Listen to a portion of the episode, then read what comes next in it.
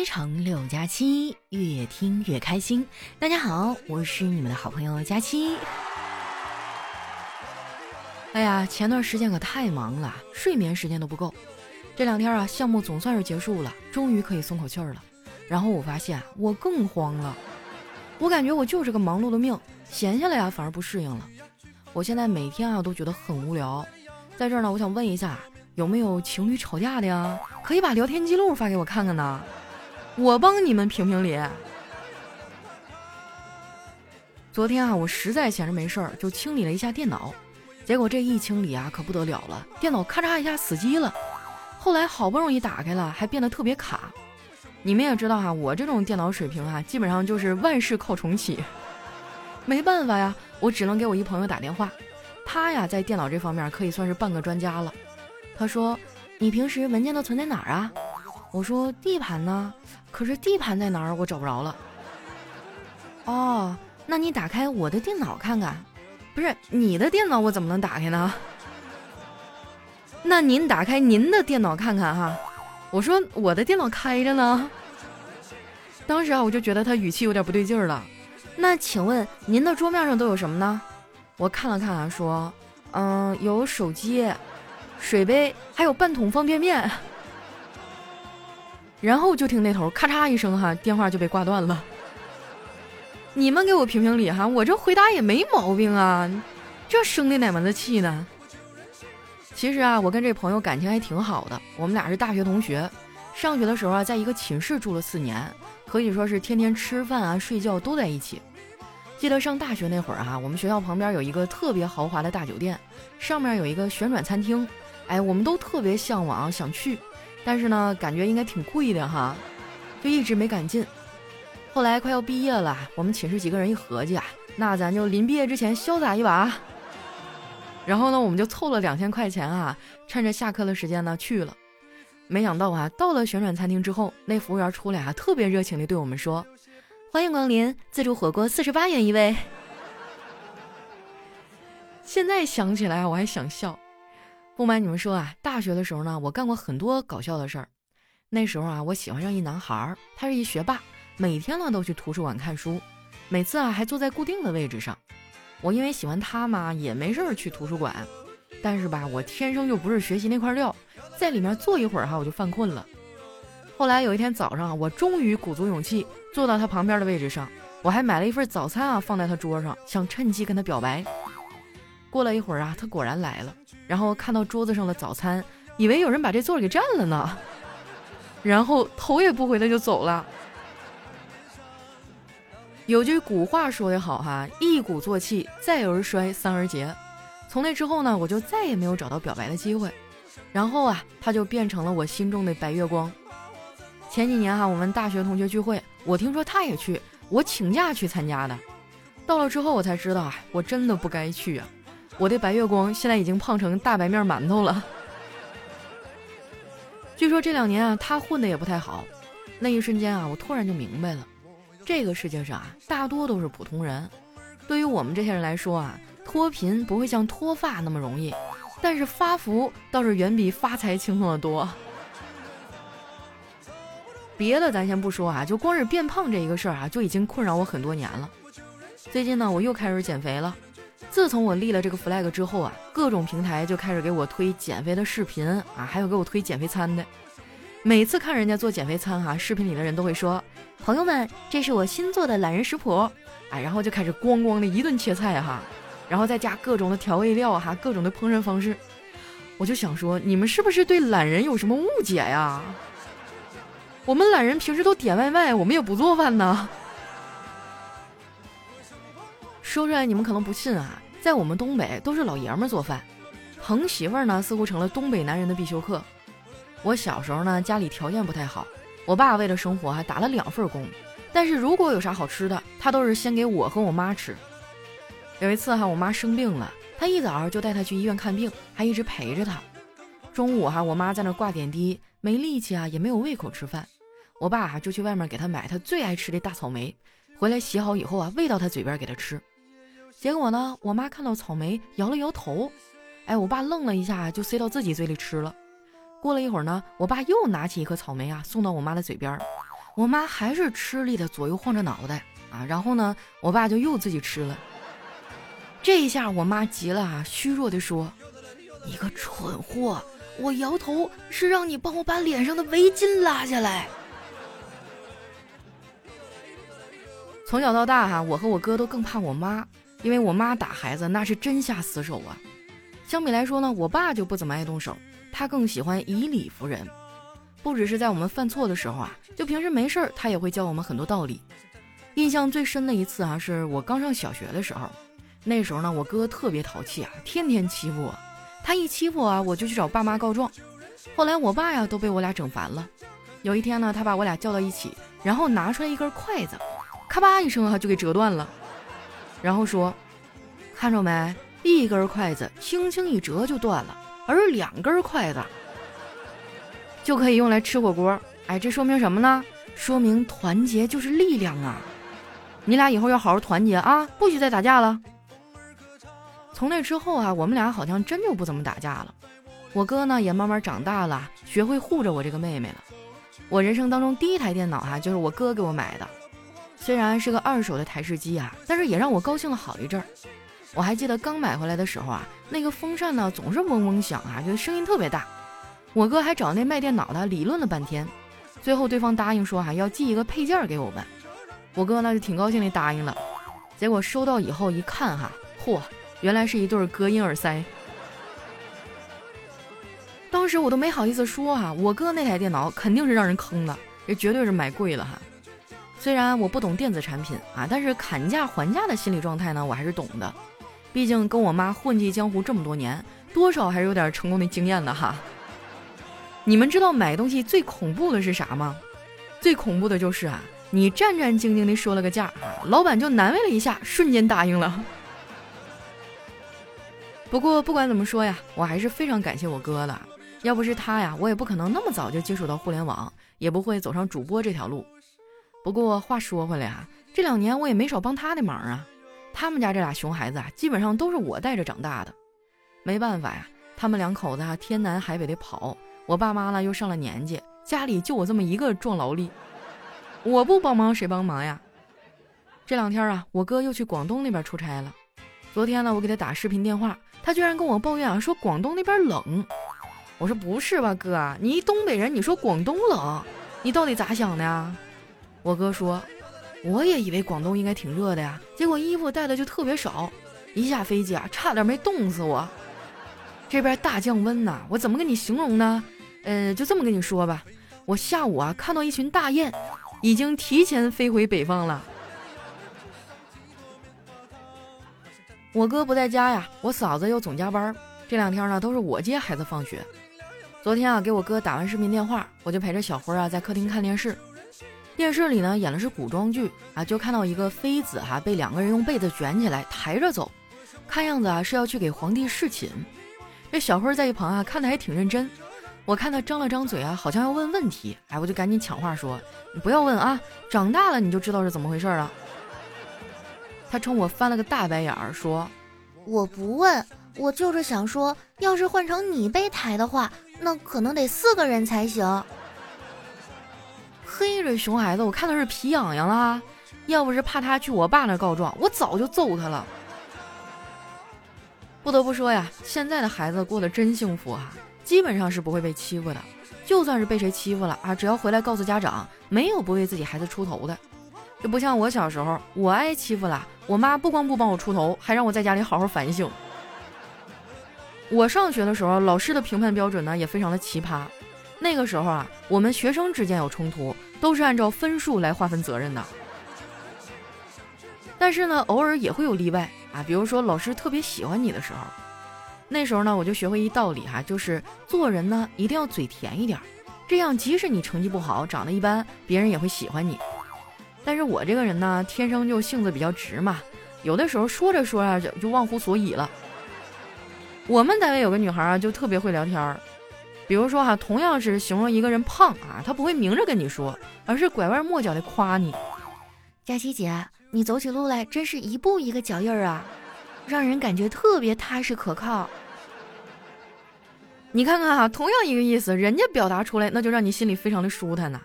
所以我觉得啊，他的工资肯定比我们这些人都要高。说到这儿哈，也不知道从什么时候开始，大家的工资都要保密了，而且这一条呢还会写到合同里啊，想说都不敢说。很多公司都是这样的，员工之间呢互相都不知道对方每个月赚多少钱。但是我觉得呀，这样做呢也没什么不好，甚至可以说是为了你好。因为哈，如果你发现你是全公司工资最低的，哪还有心思工作呀？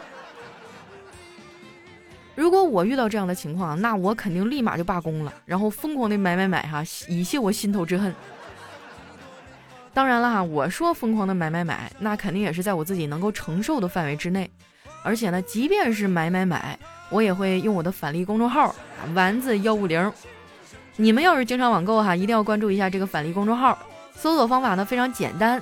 打开微信啊，点击搜索栏，在搜索指定内容里呢，选择公众号，打出“丸子”的汉字，加上阿拉伯数字一百五哈这几个字儿，再点击搜索，跳出来的第一个号啊，就是可以帮你省钱的返利公众号了。关注完之后呢，记得置顶哈，这样用的时候比较方便。而且呢，这个返利公众号啊，不仅网购能省钱，点外卖呀、打车呀、加油啊，都有相应的优惠和返利。基本上是关注一个号啊，生活的方方面面哈，都能帮你省钱了。动动手指的事儿哈，记住了哈，我们的返利公众号叫丸子幺五零，千万不要关注错了。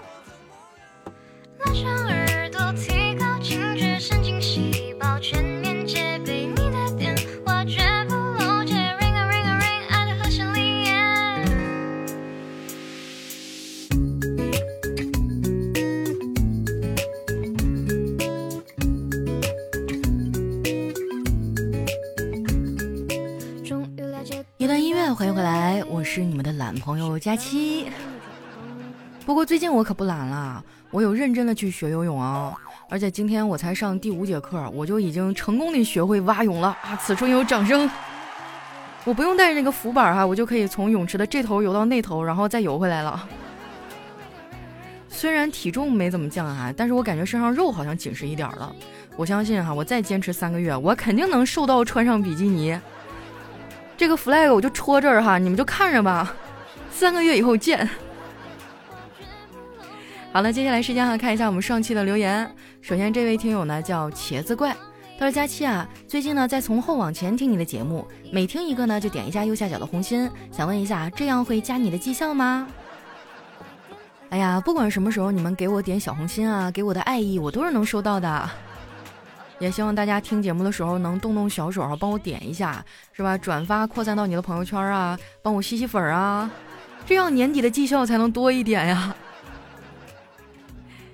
下位呢叫墨染蓝尘，他说我有的时候啊晚上失眠睡不着，就喜欢去外面走走，听着佳期的节目，慢悠悠的走在大街上，享受属于我一个人的时光。大街上一个人都没有，街上许多店也关门了，只有零零星星的车在马路上穿行。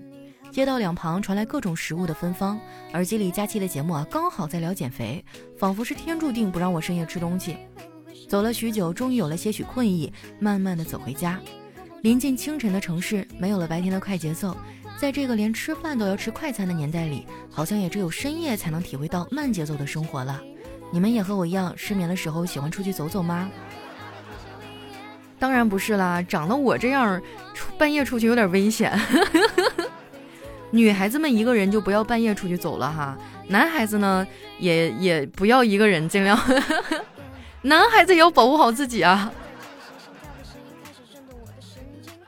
下一位呢叫东杰冰凝，他说佳琪姐跟你讲个事儿哈，亲身体验的网恋不可信啊，花钱不说，前前后后花了不少时间和心血，拉黑了啥都没了，到最后他住哪儿脸都没亲眼看到过，手都没有牵过，一切就都结束了。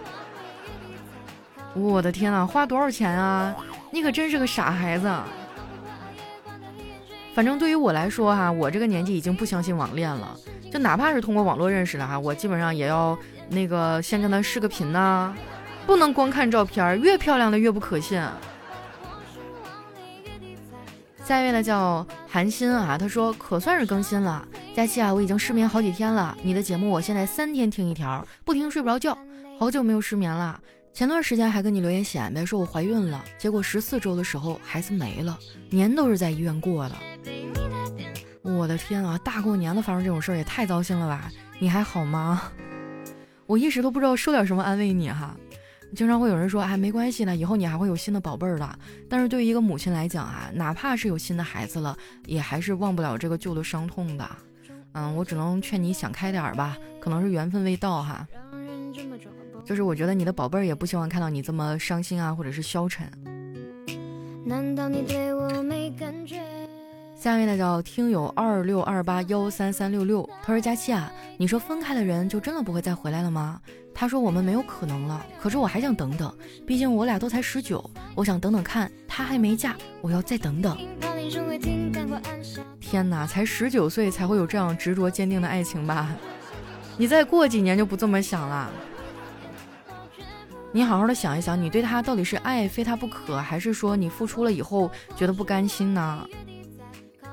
下一位呢叫佳期的陆墨，他说朋友啊总带我去一个酒吧玩，我就问朋友。这家酒吧的名字为什么叫加班啊？朋友说：“你等会儿啊。”只见他拿出手机啊，拨通电话，说道：“喂，老婆，我现在在加班呢。”真的骗你，天打雷劈啊！哦，这真的是起名的艺术哈，难怪这老板要发大财啊！下面呢叫阿玉，那哥们儿暗恋一个女生很久了啊，拿着一块石头对女生表白：“我对你的爱坚如磐石。”你说的磐石是什么石啊？呃，就是陨石，在经历了大气无数次的磨砺之后，依然坚定不移的来到你的身边。哼，我呸！哪一块陨石不是出轨以后才有机会来到地球的？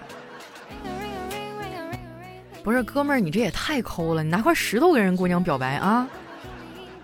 就算你不送什么礼物，最起码你要好好做功课吧？这下完了吧？没有下文了。下面呢叫昂贵的代价。他说：“办公大厅里啊，经理发现我不工作，在玩游戏，立马让我汇报工作。可一时呢想不起我的名字，就说：‘那个穿黄色外套的啊，你来我办公室一下。’听到这儿哈，我就默默地脱下了我的外套。结果经理说：‘你今天就是把裤子脱了，你也必须来我办公室一趟。’讨厌了，领导，你这 你这要求有点过分啊。”下位呢叫佳期如梦不愿醒。他说：“哎，大师。”你们家怎么又被投诉扰民了呀？大师说：“穷的呗，穷的叮当响啊！怎么可能？现在的大师一个个富的流油，就很多的那些寺庙都变成旅游景点了，他们都已经商业化了。当然，咱也不排除有那种一心向佛，然后苦行僧那种哈。但是在我的认知当中，我觉得很多大师都比我有钱。下一位呢，叫。我和佳期回娘家，他说：“哥们儿打电话求救，兄弟，你一定得帮帮我。我去按摩的事儿，你千万不能让你嫂子知道，不然我们家就毁了。”我说：“那你不说就成了呗。”结果他急了，这不是遇到警察了吗？关键是还得交五千块钱。我无语了哈，只好找到嫂子。我说：“嫂子，今天兄弟喝酒开车回家，点儿背碰到警察了，依法呢要交五千块钱，拘留十五天。”我里面有个熟人支招啊，说等会儿给你打电话呢，你就说按摩，钱交完了就可以出来了。你过去啊，一定不能说是酒驾，知道吗？说死了就是按摩啊，听到没有？天哪，居然还能这样反向操作！下一位呢叫佳期家的猫池，他说表达单身啊。窗外的风有些许大了，起身时却记不得所谓何事，便又越发觉得奇怪。然而转念一想。大抵是因风烛残年，也未能与你相会罢了。我的天啊！要是当代人都是这么委婉的表达自己的情绪，什么时候能脱单呀？无非就是八个字嘛，老子单身，快来追我！下一位呢叫暮色一二三，他说如果客服啊把心里真实的想法说出来，会是什么样子呢？哎，我给某某首饰店的客服打电话，我说你是某某店的客服吗？他说不，我是你祖宗 啊！那个我没有耳洞，但是我喜欢你们家耳环。嗨，那你就拍扁了当钥匙扣呗。嗯，我的手指粗，但是我想要那个最小的戒指，戴上会怎么样啊？哈，会像火腿肠上的圈儿。我的天啊，基本上第一步就不会再有第二步了。我觉得现在很多的店铺都开始用那种智能客服了哈，也让我觉得非常憋闷。不管你问他什么话，他都是非常机械那一套哈。亲啊，你稍等呢，亲亲我们会马上为您处理的呢。那你告诉我马上是什么时候？有的时候真的就让人很抓狂啊。下一位呢叫月夜，他说今天和媳妇儿在 KFC 啃完汉堡，准备撤退的时候，作为友情提示还说了一句东西别落下啊。他随口一说说把你落下，我竟然不经过大脑的来一句我又不是东西。那你们这小两口相处模式有点意思哈。下一位呢叫哈哈静，他说上周末啊，因为要出去吃啥和老婆起了争执啊，我想吃料理，老婆想吃火锅，一直争执不下。后来老婆说，要不就来猜硬币，你猜对就听你的。我想了想说行啊，然后老婆掏出一枚硬币，那你说我手里这枚硬币是几几年的？这你这是玩赖呀，这谁能猜到啊？下一位呢叫世事难料，他说小的时候呢家里很穷，哥哥很早就辍学打工了，为了供我读大学，打小哈我就在心里暗暗发誓，等我将来有出息了，我一定要好好的报答他。大学毕业了，我的工作都没找到，而哥哥呢却成了包工头，变成了大款。哎呀，要说这世事无常啊，谁能料得到呢？下一位呢叫小六子。他说：“女友上街买衣服，一回来呀，就气呼呼的坐在沙发上说：‘气死我了！卖衣服的居然说我没有腰。’男朋友啊，赶紧劝他：‘你别听那人瞎说哈，你脑袋下面不都是腰吗？多损啊！山上的笋都让你夺完了。’下一位呢，叫睡不醒的小小。他说：从前哈有一个村子很穷，这小伙们呢都很难娶到媳妇儿。”小伙还带过很多女孩回家认门啊，都是因为买不起房子，最终呢都没有修成正果。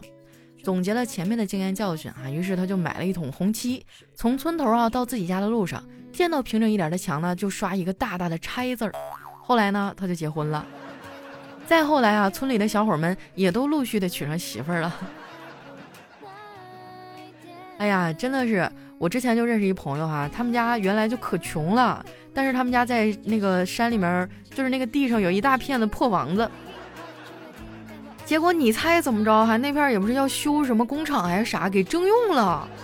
我的天哪，分了十几套房，还给了补偿款，上哪儿说理去？下一位呢叫瞅你漂亮啊，他说当女人厌烦了男人，就会变得越来越挑剔，喜欢瞪着眼睛说这也不好，那也不好。当男人厌烦了女人啊，就会变得越来越敷衍，闭着眼睛说啊，这也好，那也好。下一位呢叫婷哥大爷佳期，他说突然发现一个有趣的规律哈，不管我们看的是爱情剧啊、青春偶像剧啊，到最后呢，男主角和女主角结婚了，这个电视或电影呢就大结局了。这说明了啥呀？哎，这深刻的说明，男的和女的只要一结婚，后面就没戏了。多么痛的领悟啊！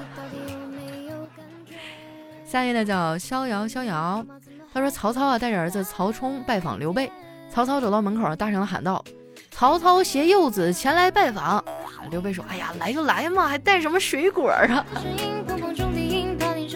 哎，我真的超爱吃柚子哈，虽然有一点点苦，但是那种嗯回甘吧，应该算是苦中带甜哈，甜中泛酸那种感觉，真的挺美妙的，而且它还不发胖。来看一下我们的下一位哈，叫佳期的雨熙。他说昨天晚上风雨大作，雷声震耳欲聋，我们整栋楼都停电了。我躺在床上闭目养神儿哈，一会儿呢，我爸来我屋了，我也没搭理他，继续养神儿。他看见我睡着了，走到我的身边，然后呢，用中指和食指并拢，轻轻的放到我的鼻子下面，看我还有呼吸哈，然后他就转身走了。那你看我就不会有这种状况哈，我要是睡着了都不用试探呼吸，我的呼噜声就证明一切。下一位呢叫如饶之女，她说丈夫啊语重心长的对媳妇儿说，减肥啊通常分为两种，一种呢为了健康，一种为了美。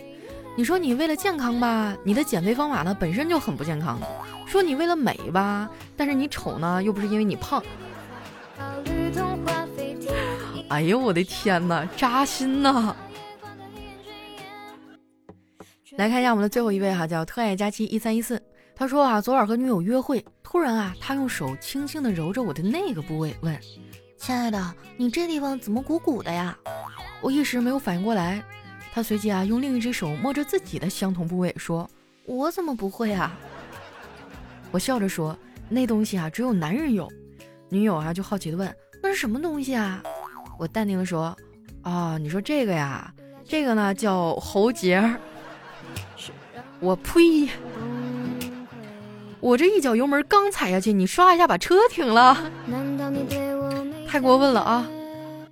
好了，那今天留言就先分享到这儿。喜欢我的朋友呢，记得关注我的新浪微博和公众微信，搜索“主播佳期”，是“假期如梦”的假期。有什么好玩的段子呀，或者想对我说的话，哈，记得留在节目下方的留言区，我会在下期节目里啊来和大家分享。那今天咱们的节目就先到这儿啦，我们下期再见。